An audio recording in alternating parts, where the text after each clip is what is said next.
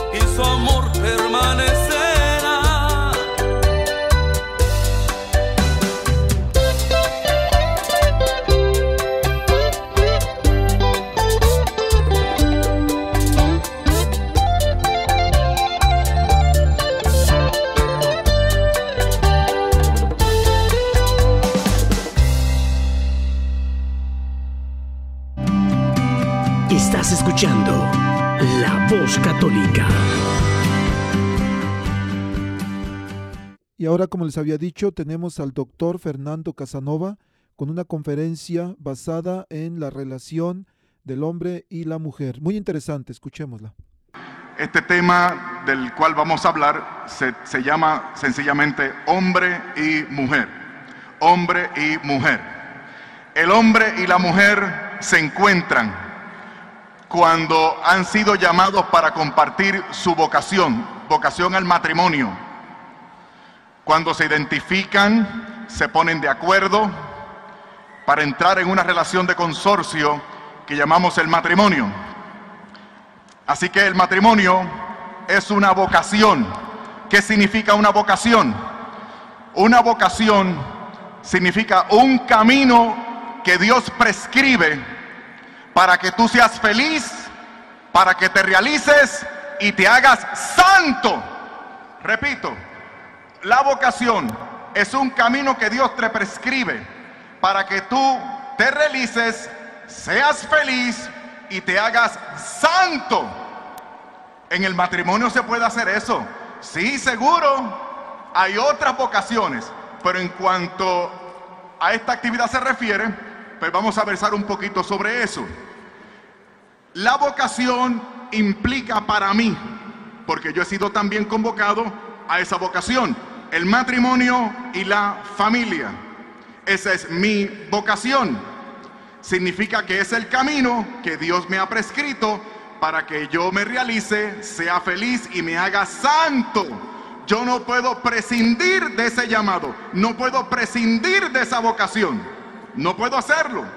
Otras personas se realizan, se hacen felices y santos ejerciendo otras vocaciones, pero la mía es el matrimonio y la familia. Fíjense si es importante esto, que antes, antes de que existiera la, religión como tal, es decir, antes del pacto de Yahvé Dios con Abraham, antes del establecimiento del culto, antes de la revelación a Moisés en el Sinaí, antes que todo eso, Dios nuestro Señor se inventó el matrimonio. Por lo tanto, el matrimonio es de institución natural. No religiosa solamente, sino natural. Cristo el Señor elevó esa relación de consorcio natural a rango de sacramento. Hemos hablado de vocación, ahora estamos hablando de sacramento. ¿Qué implica sacramento? El sacramento del matrimonio, como otras eh, como otro sacramento, implica que Dios nuestro Señor imparte su vida a través de ese medio de gracia, que es el matrimonio. Lo mismo hace con otros sacramentos, pero el matrimonio, ese sacramento hace posible esa relación de consorcio que instituye a un hombre y a una mujer a semejanza de Cristo con la iglesia. Y Cristo cuida a la iglesia. Cristo le es fiel a la iglesia. La iglesia le guarda devoción a Cristo. Es la integración que nos trata de presentar San Pablo en Efesios capítulo 6, cuando dice, por ejemplo, ustedes mujeres que se sometan a su marido. Suena feo, ¿verdad? Pero escucha bien, lo bueno viene ahora, porque la carga no es para ustedes, las chicas, la carga grande es para los chicos. Porque a nosotros los chicos, nos dice el Espíritu Santo a través de la pluma de San Pablo, ustedes maridos, amen a sus mujeres, como Cristo amó a la iglesia y se entregó a sí mismo por ella para lavarla, santificarla. Pregunto, chicas, ¿qué mujer no se somete a un hombre como ese? Que esté dispuesto a morir, a sacrificarse, a dejarlo todo, a gastarse por ti. Estamos hablando de algo mucho más que balance, estamos hablando de integración. Pero además, como cualquier otro sacramento, el sacramento del matrimonio imprime dos tipos de la gracia divina. Una es la gracia santificante que te salva y la otra es la gracia propia de cada sacramento. Ahora voy a dejar la teología y el catecismo y te voy a hablar de lo que yo creo como hombre cristiano católico casado. Esta es mi interpretación de por qué nuestro Señor Jesucristo se inventó el sacramento del matrimonio. He aquí mi versión. Jesucristo nuestro Señor estableció ese medio de gracia llamado el matrimonio porque para que ustedes hombres puedan convivir con una persona tan complicada, tan profunda, tan misteriosa y tan compleja como una mujer, tú necesitas la gracia de Dios.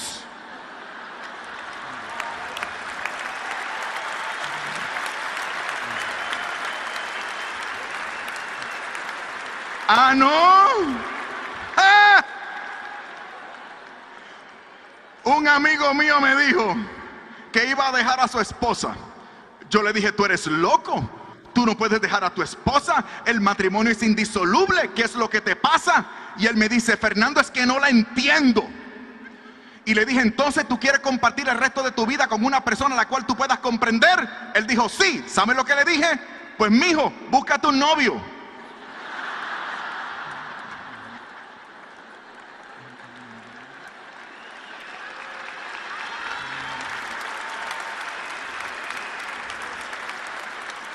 Dios no hizo a la mujer para entenderla, Dios la hizo para... ¿Para qué la hizo?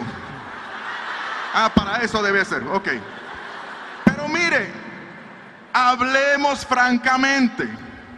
Tú, hombre cristiano, católico, devoto, fiel, consciente del sacramento del matrimonio, ¿qué es lo que tú haces? Tú llevas a tu esposa de shopping Tú la llevas de compras. Porque eso hace un buen marido. Lleva a su mujer de compras.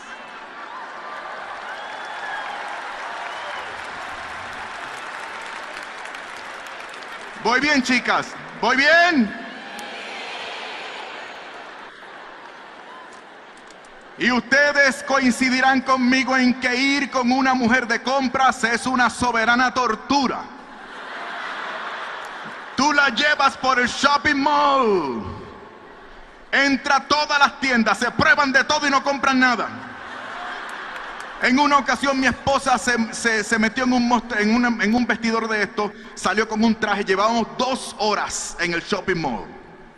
Sale con un traje hermoso, me pregunta, ¿cómo me queda Fernando? Y le dije, te queda hermoso, cómpralo por tu madre, cómpralo, cómpralo. Y ella me dice, claro, eso dices tú para salir de mí.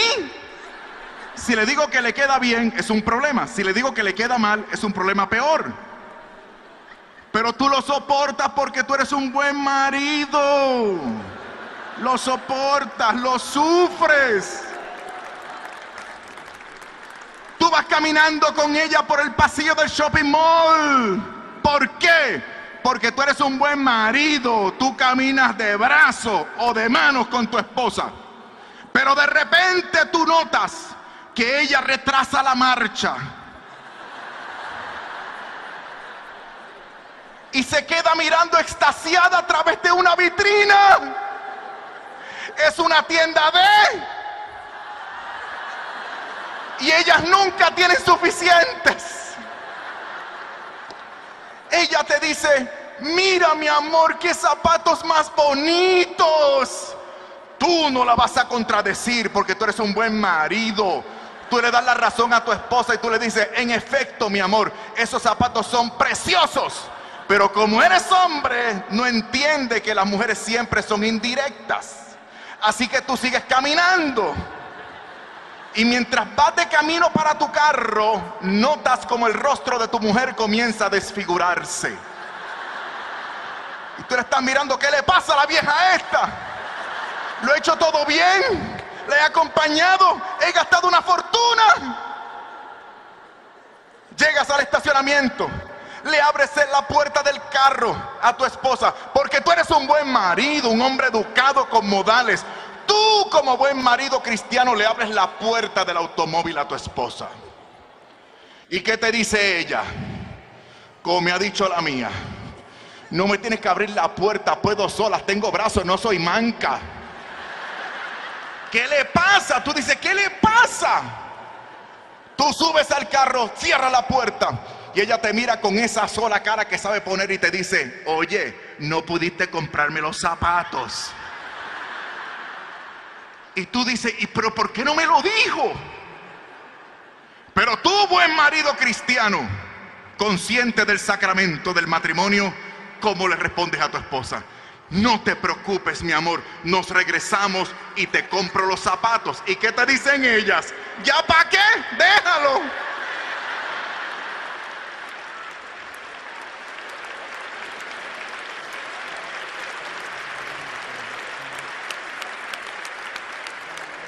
el sacramento. Y ahora volvemos con una segunda razón.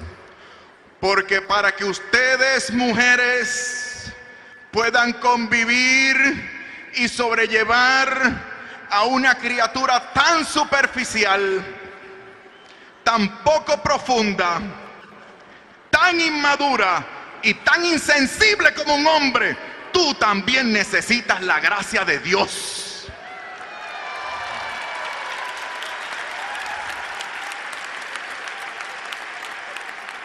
Pero si, si la gracia de Dios te asiste, tú puedes aprovecharte de esto, mujer.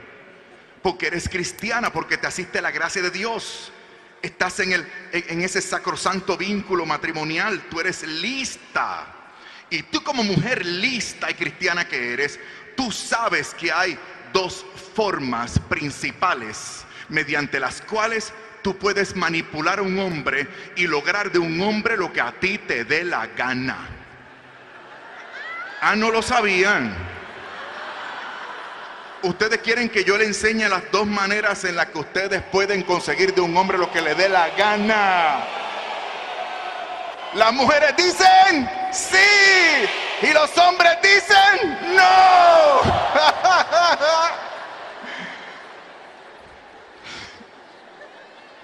De la primera no voy a dar muchos detalles porque veo que hay niños pequeños. Pero mira, ¿cómo lo hago para que, los niños no se enteren? Ok, vamos a hacer algo. Levante la mano las esposas y esposos que están sentados juntos. Muy bien, eh, me gusta que, óyeme, qué bueno hermana, te felicito, muy bien, excelente, así se hace. Levanten de nuevo las manos, esposa, ok, muy bien. Ok, escuchen chicas, esto es lo que van a hacer. Tú te vas a acercar a tu marido. Primero recuerda, voy a, voy a decir algo primero, no te dejes llevar para dominar, eh, para esta primera, para este primer método, no te puedes dejar dominar por las feministas radicales. ¿Qué te dicen las feministas radicales? Un montón de estupideces. Una de ellas es, no dejes que te llames la mujer. Ella es mi mujer. No dejes que te llame mi mujer. Eso suena posesivo. ¿Por qué dicen eso las feministas radicales? Porque el trabajo de ella es desvirtuar el marido. digo, desvirtuar el matrimonio. Segundo, se recuerden que esto es disimulado. La segunda premisa para el segundo método, recuerden chicas, miren, aprendan el hombre, el macho de la especie humana, nunca madura. Somos niños y la cosa se agrava cuando llegan a mi edad, los 50 años y pasan por ahí. ¿Eh? Se quieren hacer tatuajes, aretes. A esta edad, con la crisis de la media edad, con la crisis de la media edad, ellos creen que todas las chicas están pendientes a ellos. Son niños. Decía San José María Escribá en una plática a las mujeres, les decía, el hijo más pequeño que tenéis vosotras es vuestro propio marido. Aprende eso, es un principio. Gritan mucho, se hacen los machos, miran serio, no quieren que los vean llorando, pero son niños. A ver, ¿cómo los niños se retan entre sí? cómo un niño manipula a otro niño, cómo un niño provoca a otro niño. ¿Recuerdan? Tiene miedo, no se atreve, gallina. Así que si tu marido no se quiere confesar, no te pierdes, no te pierdas en argumentos. Es un niño, no va a entender, trátalo como tal. Dile, ¿por qué no te quieres confesar? Tú no eres macho. ¿Acaso le tiene miedo al cura? Y ya tú lo verás, pues ahora me voy a confesar para que no le tengo miedo al cura ese.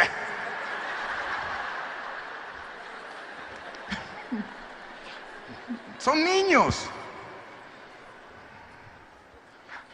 Ahora bien, hay, este sería el tercer punto de la conferencia, hay algo importante. Los sacramentos, en los sacramentos, por medio de los sacramentos, Jesucristo actúa eso es garantizado. Entonces, porque hay gente que reciben los, los sacramentos y sin embargo su vida no cambia. No es culpa de los sacramentos ni del que se inventó el sacramento. Es culpa tuya y culpa mía, porque nos cerramos a la gracia. Hay que abrirse a la gracia, hay que colaborar con la gracia. La dificultad del matrimonio, hermanos míos, es que somos dos. Y tú puedes estar dispuesto, pero a lo mejor ella no, o viceversa. Ya eso es harina de otro costal. Pero el asunto es que hay que colaborar, hay que hacer el trabajo. ¿Qué podemos hacer nosotros dos, ella y yo? Tu hombre y tu mujer. ¿Qué podemos hacer? Ah, hay algo que se llama espiritualidad matrimonial.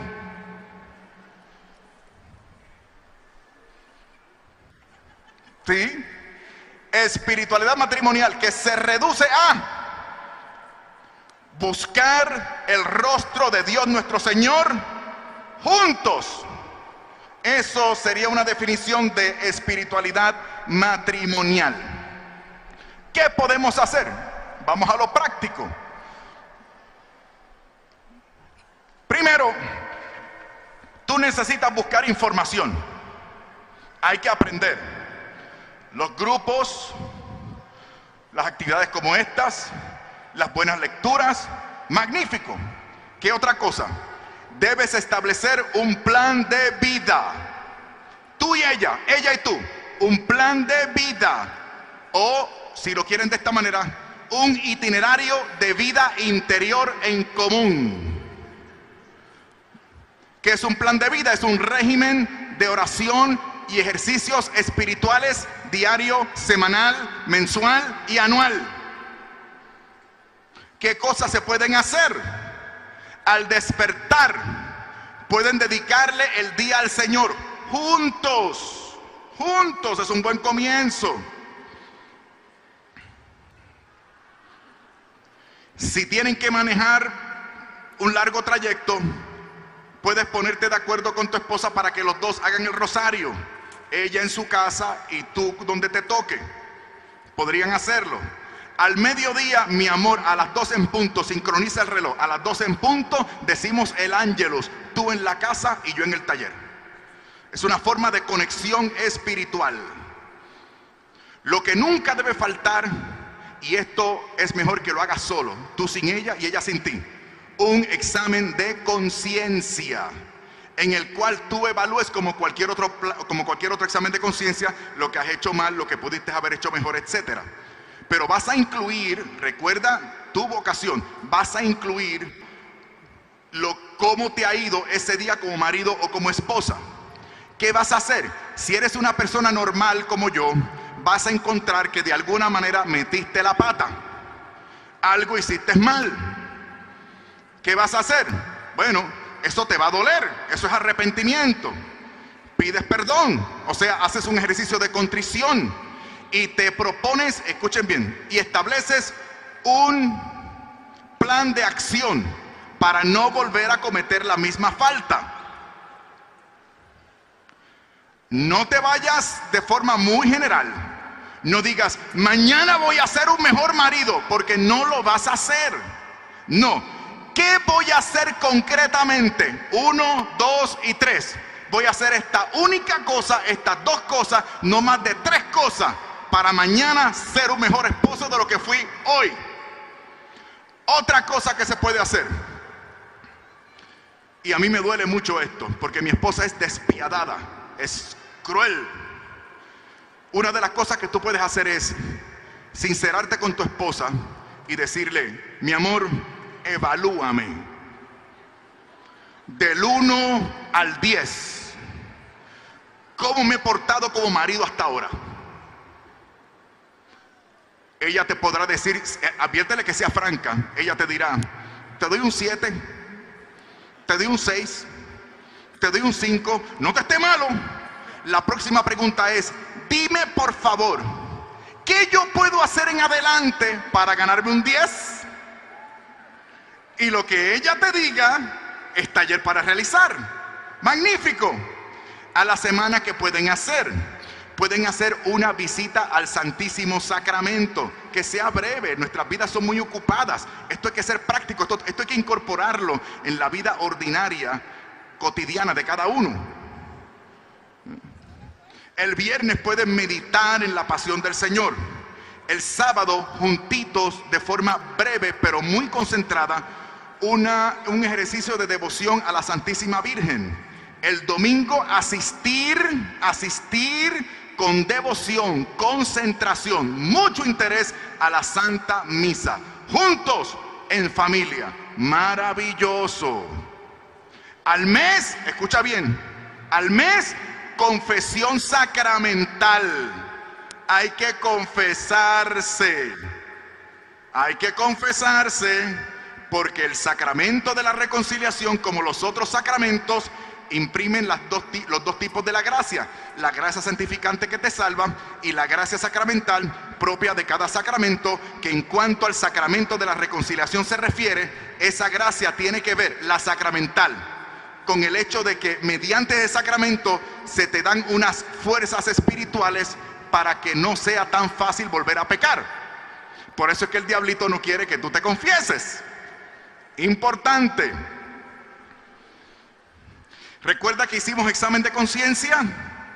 Lo que hicimos mal es la materia que vamos a llevar al, al confesionario. Al año, ¿qué podemos hacer? Una actividad como esta o un retiro matrimonial. Maravilloso. Eso sería un plan de vida. Son sugerencias solamente. Ahora bien, de forma individual, ¿qué podemos hacer? Podemos invocar al Espíritu Santo para que, para que trasluzcan a través de nosotros los siete dones del Espíritu Santo. ¿Por qué? Porque esos siete dones son imprescindibles. Imprescindibles para colaborar con la gracia de Dios y para ser santo. Mediante esos siete dones, de alguna manera tú tienes contacto con la mente de Dios. Te haces más sabio, más inteligente. Después de invocar y colaborar con el Espíritu Santo para que trasluzcan esos siete dones, ahora vas a invocar al Espíritu Santo para que para que trasluzcan a través de ti las virtudes.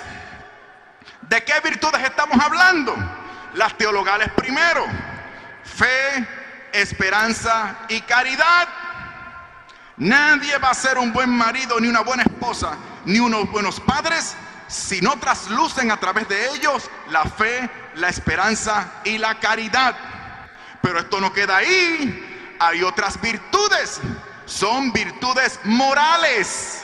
Esas te ayudan para que te portes bien.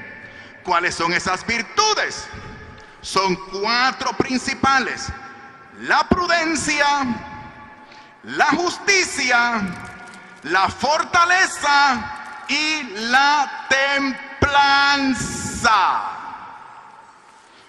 Como somos principiantes, te dejo como tarea prudencia, justicia y fortaleza.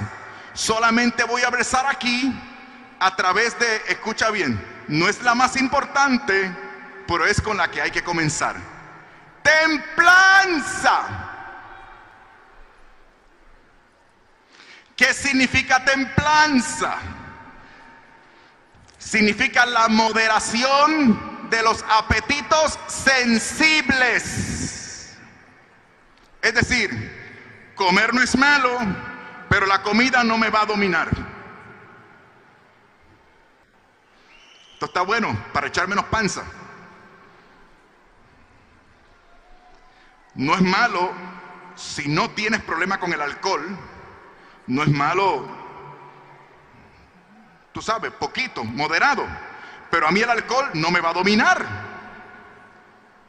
El sexo, maravilloso, rico, estupendo. Pero la sexualidad va a estar en, esa, en la dimensión que le corresponde. De manera que el sexo a mí no me va a dominar. Y acerca de la sexualidad voy a hablar de un elemento importante de la templanza. Esto es uno de los últimos puntos de la conferencia. ¿Por qué lo dejé para lo último? Lo dejé para lo último porque si yo verso sobre este aspecto, los mariditos de ustedes se iban a ir. Entonces, ya los tenemos aquí.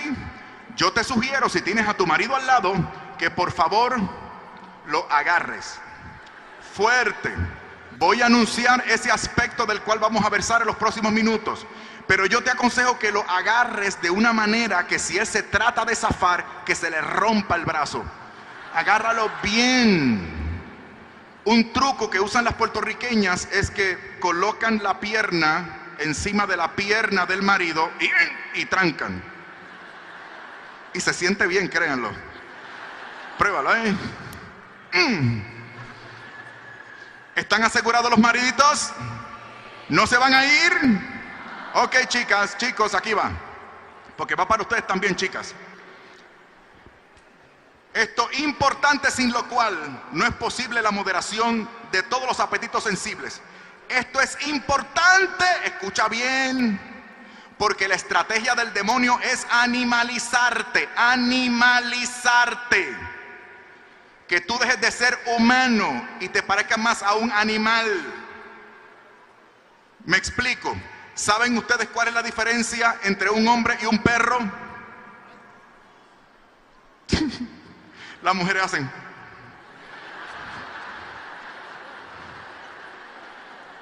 Es aquí la diferencia. La diferencia. El perro tiene un alma animal. El hombre debería tener un alma humana. ¿Qué significa esto? El alma animal provee unas sensaciones mediante las cuales el animal se preserva dejándose llevar por sus instintos, según perciben sus emociones. El hombre y la mujer son distintos. Nosotros no nos dejamos dominar por los instintos. Nosotros tenemos potencias en el alma humana. ¿Cuáles son? Principalmente dos. La razón o el intelecto y la voluntad. ¿Cómo va el perrito? detrás de la perrita. No puede hacer otra cosa. Es una bestia, es un animal. Entonces, ¿qué es el hombre que se pasa detrás de otra mujer? ¿Es un qué? Lo dijeron ustedes. Se está animalizando. Expresa de sus más bajos instintos. No media la razón, ni la voluntad. Por eso es que te estoy hablando de dones y espiritualidad para fortalecer las potencias del alma, para que seas más humano, más controlado, más, más firme. Ok, vuelvan a agarrar a sus maridos. Esto de lo que vamos a hablar es, agárralo bien. Castidad, agárralo. Antes definíamos castidad de forma negativa. No mires, no toques, no hagas pero ahora la iglesia apuesta por una, unas definiciones más, unas definiciones positivas. Es decir, el hombre y la mujer castos son personas integradas, no fragmentadas. Gente de una sola pieza. Como decía, los aspectos y dimensiones de su ser están en su justo lugar y perspectiva. ¿Qué es lo que quiere el diablito y el mundo? ¿Qué es lo que quiere? Que tú te animalices. ¿Y cómo ellos logran eso? Logrando que una dimensión divina, maravillosa, rica como el sexo, predomine sobre las otras dimensiones y poderes del alma, de manera que tú te animalices. Allá afuera en el mundo dice, ustedes los católicos tienen una obsesión con el sexo. Mire que nosotros, nosotros estamos claros Estamos claros en que la sexualidad es rica, es maravillosa, es divina. Pero la sexualidad, como los demás apetitos del ser humano, tienen que guardar relación con otras dimensiones sin obstaculizarlas. Nosotros no somos personas sexuales, si es que eso nos va a definir. Es parte de, pero no es el ser total. Todo en su justa perspectiva. Los que tienen manía con el sexo no somos los católicos, es el mundo. En la iglesia estamos hablando siempre de sexo. No, el mundo siempre está hablando de sexo. Sí.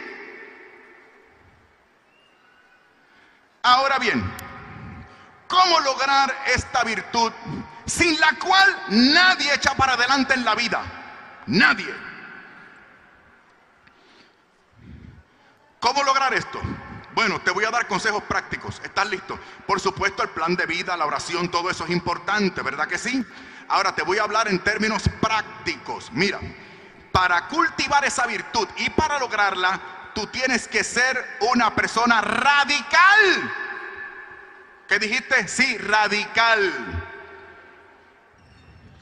Bueno, por lo menos yo lo soy. Ahora nadie diga, este se cree santo santo. Mi secretaria me dijo hace un tiempo, don Fernando, vamos para el mismo lugar. Hay que ser amigable con el ambiente. Venga en mi carro. Usted va conmigo. Le dije, no señora, usted va en su carro y yo en el mío. Ella me dijo, ¿qué? ¿Usted no se fía de mí? Le dije, no señora, yo no me fío de mí. Claro, mis hijos presumen de mí. Mis hijos en la catequesis, si ustedes los oyeran, qué lindos. Mis hijos presumen frente a otros niños diciéndoles, mi papá es Fernando Casanova, EWTN, Madre Angélica. Y mi padre es un santo porque se confiesa todas las semanas.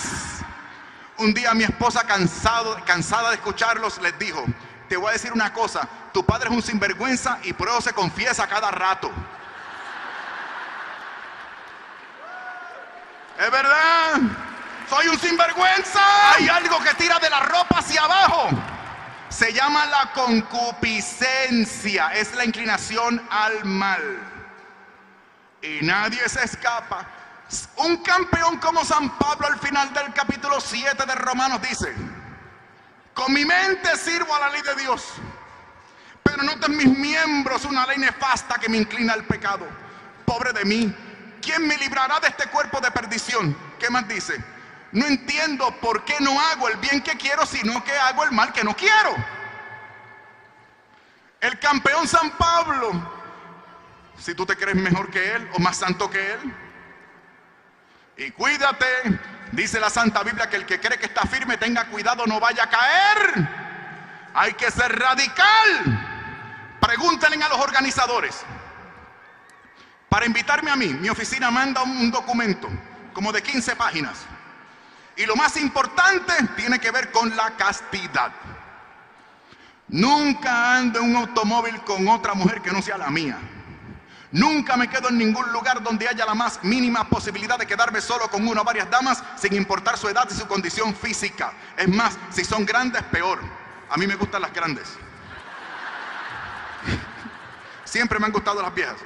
La, vieja me refiero a, gente mayor, gente de, mucha edad.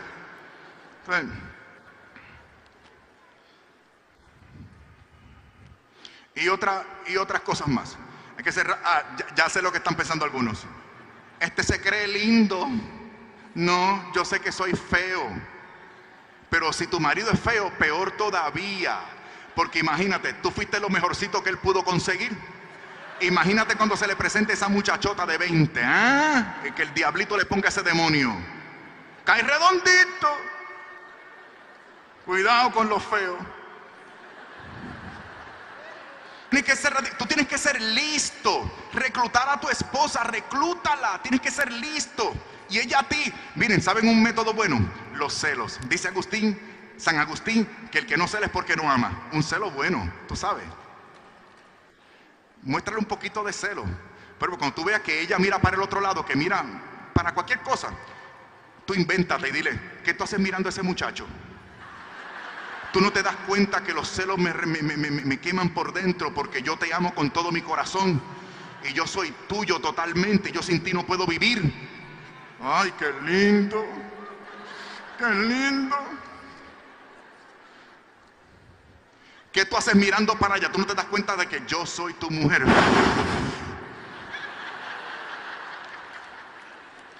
Abre el equipaje, no hay nada que esconder.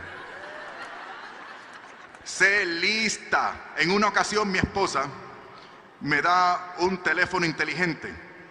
Yo me conformo, yo no sé de esas cosas, yo un teléfono barato, pero ella me trajo un iPhone, último modelo. Y yo le dije, pero tú eres loca, eso vale, mucho, eso vale mucho dinero. Y ella me dijo, no señor, lo mejor para mi marido, lo mejor para mi marido. Y yo, oye, me quiere la vieja esta, qué linda, qué linda. Pues yo estoy con mi iPhone porque ella me quiere mucho. En una ocasión yo estoy manejando y me llama. Sí, mi amor. Mira, Fernando, eh, eh, ¿cuánto tiempo tardas en llegar? Le dije, yo llego como en 20 minutos, yo estoy en la carretera 167. Ella me dijo, no señor, tú estás en la carretera número 2 y en la próxima luz miras a la izquierda, tú estás a 25 minutos de aquí. ¿Dónde está? ¿Cómo lo sabe? En otra ocasión me llama. Fernando, no te olvides de hacer el depósito. Le dije, sí, mi amor, estoy cerca del banco. Sí, lo sé, por eso te lo estoy diciendo. ¿Dónde está? Resulta que hay una aplicación por medio de la cual y por satélite ella sabe dónde yo estoy a cada instante. El iPhone por satélite. Qué maravilloso. Me ama me ama, está loca por mí. Y si me cuides porque cree que estoy bueno todavía, aunque sea feo. ¡Qué maravilloso! Así que chicos, vamos a comenzar a practicar. Escuchen bien chicos, les voy a dar tres días. Tres días te voy a dar. Tres días ¿Para qué? Dejes las conversaciones que estás teniendo por Facebook. Le desbloquees el celular y le des tus claves de correo electrónicos a tu mujer. Tres días te voy a dar.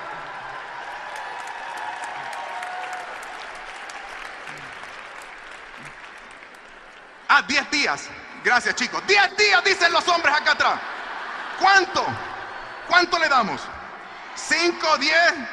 No entiendo, los hombres quieren 10, las mujeres quieren uno. No, no, chicas, esperen un momento, chicas. Vamos a ser, vamos a ser buenas. Vamos a darle tres días. Para que en tres días, dale tres días para que. Ojo que no ven, corazón que no siente. Olvídate. Pero según las estadísticas, el 80% de los hombres que están aquí están haciendo trampa por esos medios. El 80%.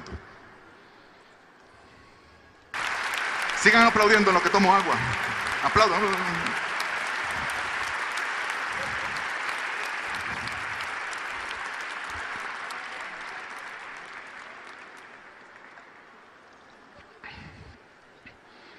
Ya sé lo que están pensando algunos hombres. Algunos hombres están pensando, mi esposa sería incapaz. Ay, mi hijo. Yo te aseguro a ti que en tu funeral a la viuda la van a consolar. Y las mujeres no son como antes, ahora te pagan con la misma moneda. ¿Ah?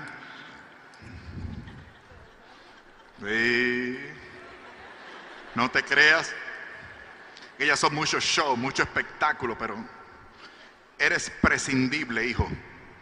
Porque ella habrá dejado de ser atractiva para ti, pero yo te aseguro que sigue siendo atractiva para muchos otros hombres. ¿Ah? ¿Ah? ¿Seguro?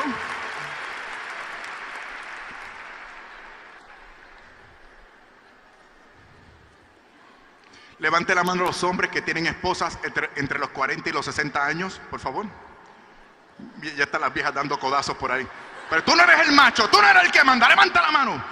Tu mujer tiene 40 o 60 años, muy bien. ¿Sabes qué, hermano? Tu matrimonio está en peligro. Escúchame bien. Hay una moda en el norte y lo que se pone de moda en el norte viene para acá. Ahora los chicos no quieren las chicas, quieren las grandes. Cuando yo voy al colegio, yo veo a los, a, los, amiguitos de mis hijos mirando a las mamás de los otros. No quieren las niñas y las niñas protestando. Cuídate. Cuídate, nada es seguro. Te pueden sorprender con, con una demanda de divorcio. No confíes en que va a seguir perdonándote. Y ahora las chicas conocen sus derechos. Se van a quedar con la mitad de lo que tienes.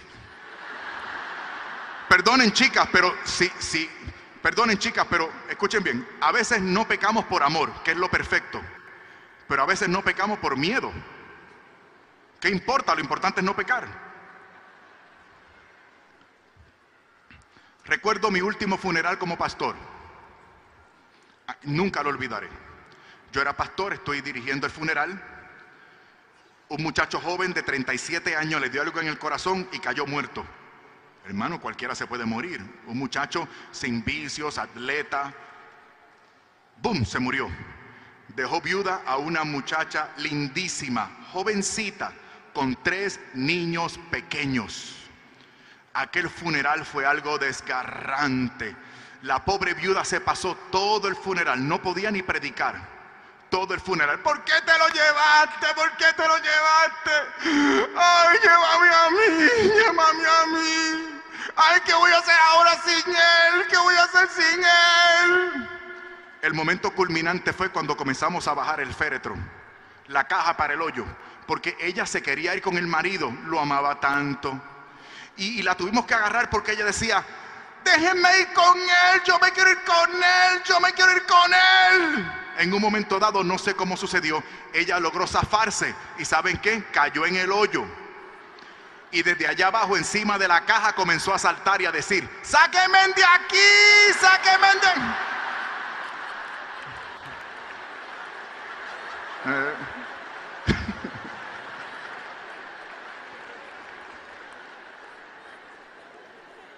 ¿Quién quiere ser santo?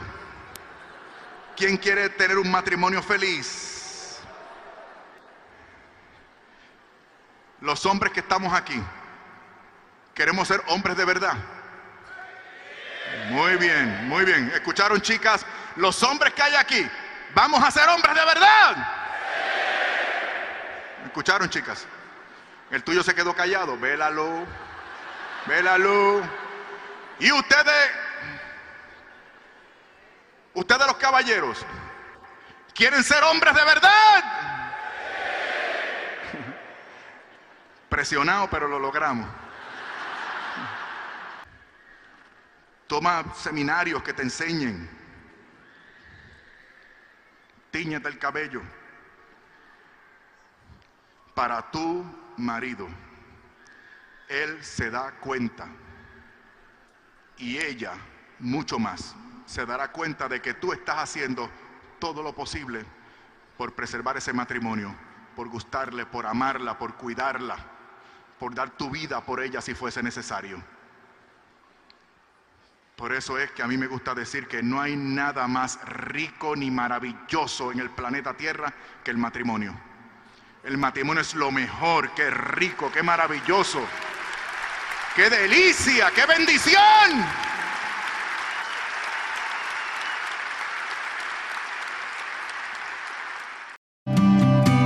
Estás escuchando La Voz Católica.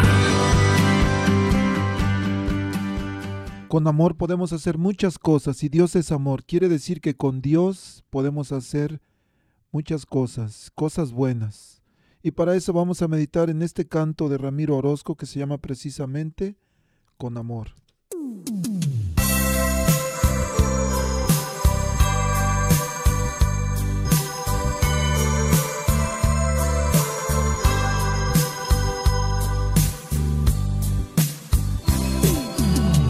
Tan difícil hallar en la vida un lugar cuando hay frío en nuestro corazón.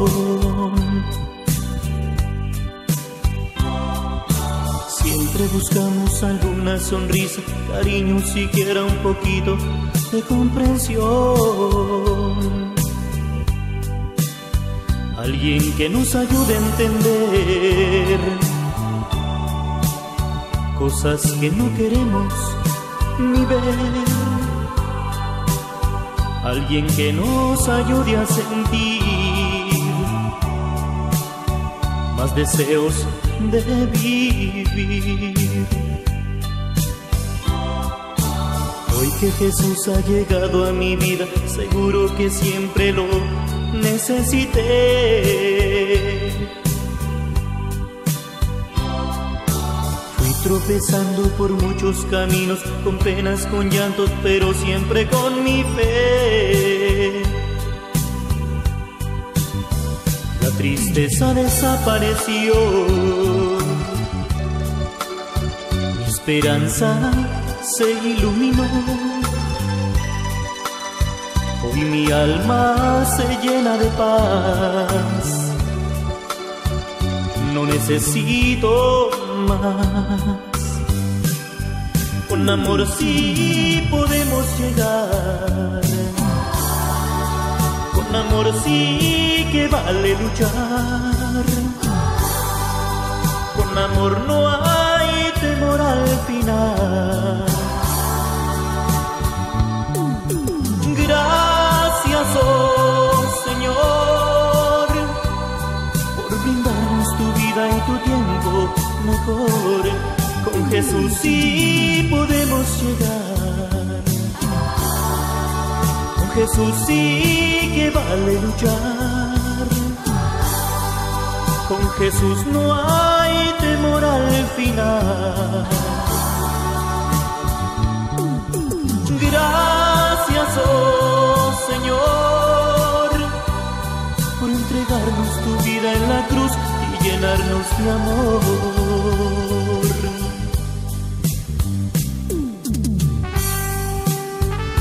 Hoy que Jesús ha llegado a mi vida, seguro que siempre le necesité. Fui tropezando por muchos caminos, con penas, con llanto, pero siempre con mi fe. La tristeza desapareció. Esperanza se iluminó. Hoy mi alma se llena de paz. No necesito más. Con amor sí podemos llegar. Con amor sí que vale luchar. Con amor no hay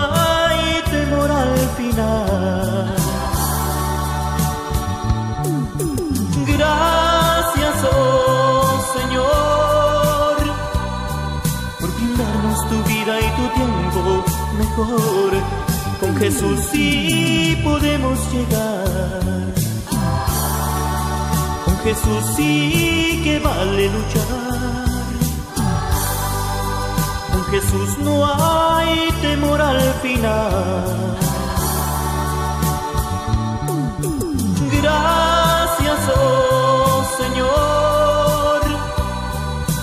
Entregarnos tu vida en la cruz y llenarnos de amor. Con amor sí podemos llegar.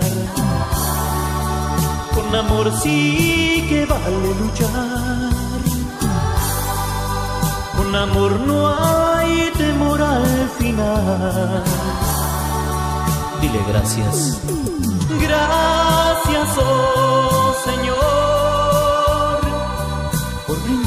tu vida y tu tiempo mejor.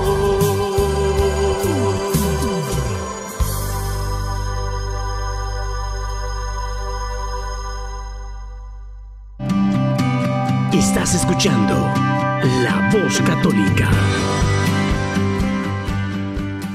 Las lecturas del día de hoy nos hablan de la luz, de ser luz. Y Jesús nos invita a eso. Nos pide cómo podemos iluminar el mundo nosotros. Cómo podemos ser luz. Y ser luz es estar a la vista de todos. Es como la ciudad en la cima del monte. ¿Qué significa eso? Bueno, implica ser identificados como creyentes y de algún modo estar expuestos a la burla, a la crítica, a la ironía, al rechazo. Pero también podemos estar expuestos a la mirada de alguien que quiere saber cómo cambiar su vida. Entonces, queridos hermanos, hoy que asistamos a misa, pongamos especial atención en la invitación que nos hace nuestro Señor Jesús a ser luz de la tierra. Bueno, nuestro programa ya casi se nos acabó, ya se nos acabó el tiempo, pero no quiero despedirme sin antes hacerles una invitación. Este sábado, 15 de febrero, a partir de las 6 de la tarde, en el Centro Pastoral Tepeyac, que está ubicado en la calle 36 y la Q, en la esquinita, enfrente del supermercado Nuestra Familia, tendremos una cena romántica, que es una verdadera oportunidad para reavivar el amor en nuestra relación con nuestra esposa, con nuestro esposo, con nuestra pareja. Y tenemos como invitados especiales a Eliazar y Leti Garza, que vienen desde Monterrey, México.